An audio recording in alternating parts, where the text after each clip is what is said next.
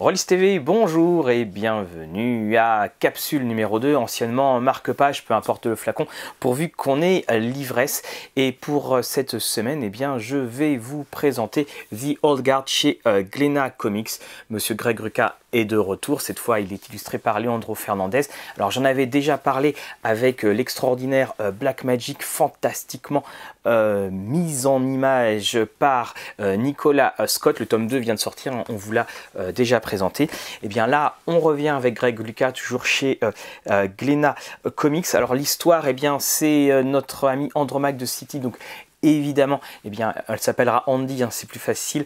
Elle est euh, immortelle en fait. Elle, a un groupe d'amis, ce sont des combattants, des mercenaires euh, qui sont euh, immortels. Hein. ils se régénèrent très très rapidement quand il y a des soucis.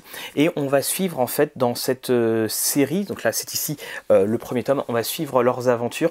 Alors on pourrait penser que c'est un de la, de la baston sans foi ni loi et qu'il n'y ait que cela. Eh bien non, pas du tout. Comme il est dit, hein, c'est aussi une histoire d'amour, d'amitié et de regret. On va suivre en fait ces personnes qui sont eh bien euh, un petit peu en, décalage. Alors il y en a qui ont été qui se sont rencontrés à l'époque antique, donc qui se sont rencontrés eh bien à l'époque napoléonienne. Et puis ben, en fait ils vont avoir un petit souci, il va y avoir un petit traquenard, hein, je, vous en dis euh, pas plus, et puis ils vont devoir euh, eh bien, se rendre compte que euh, à la fois ce monde n'est pas le monde qu'ils connaissaient, que c'est un monde qui va très vite avec des ennemis très puissants.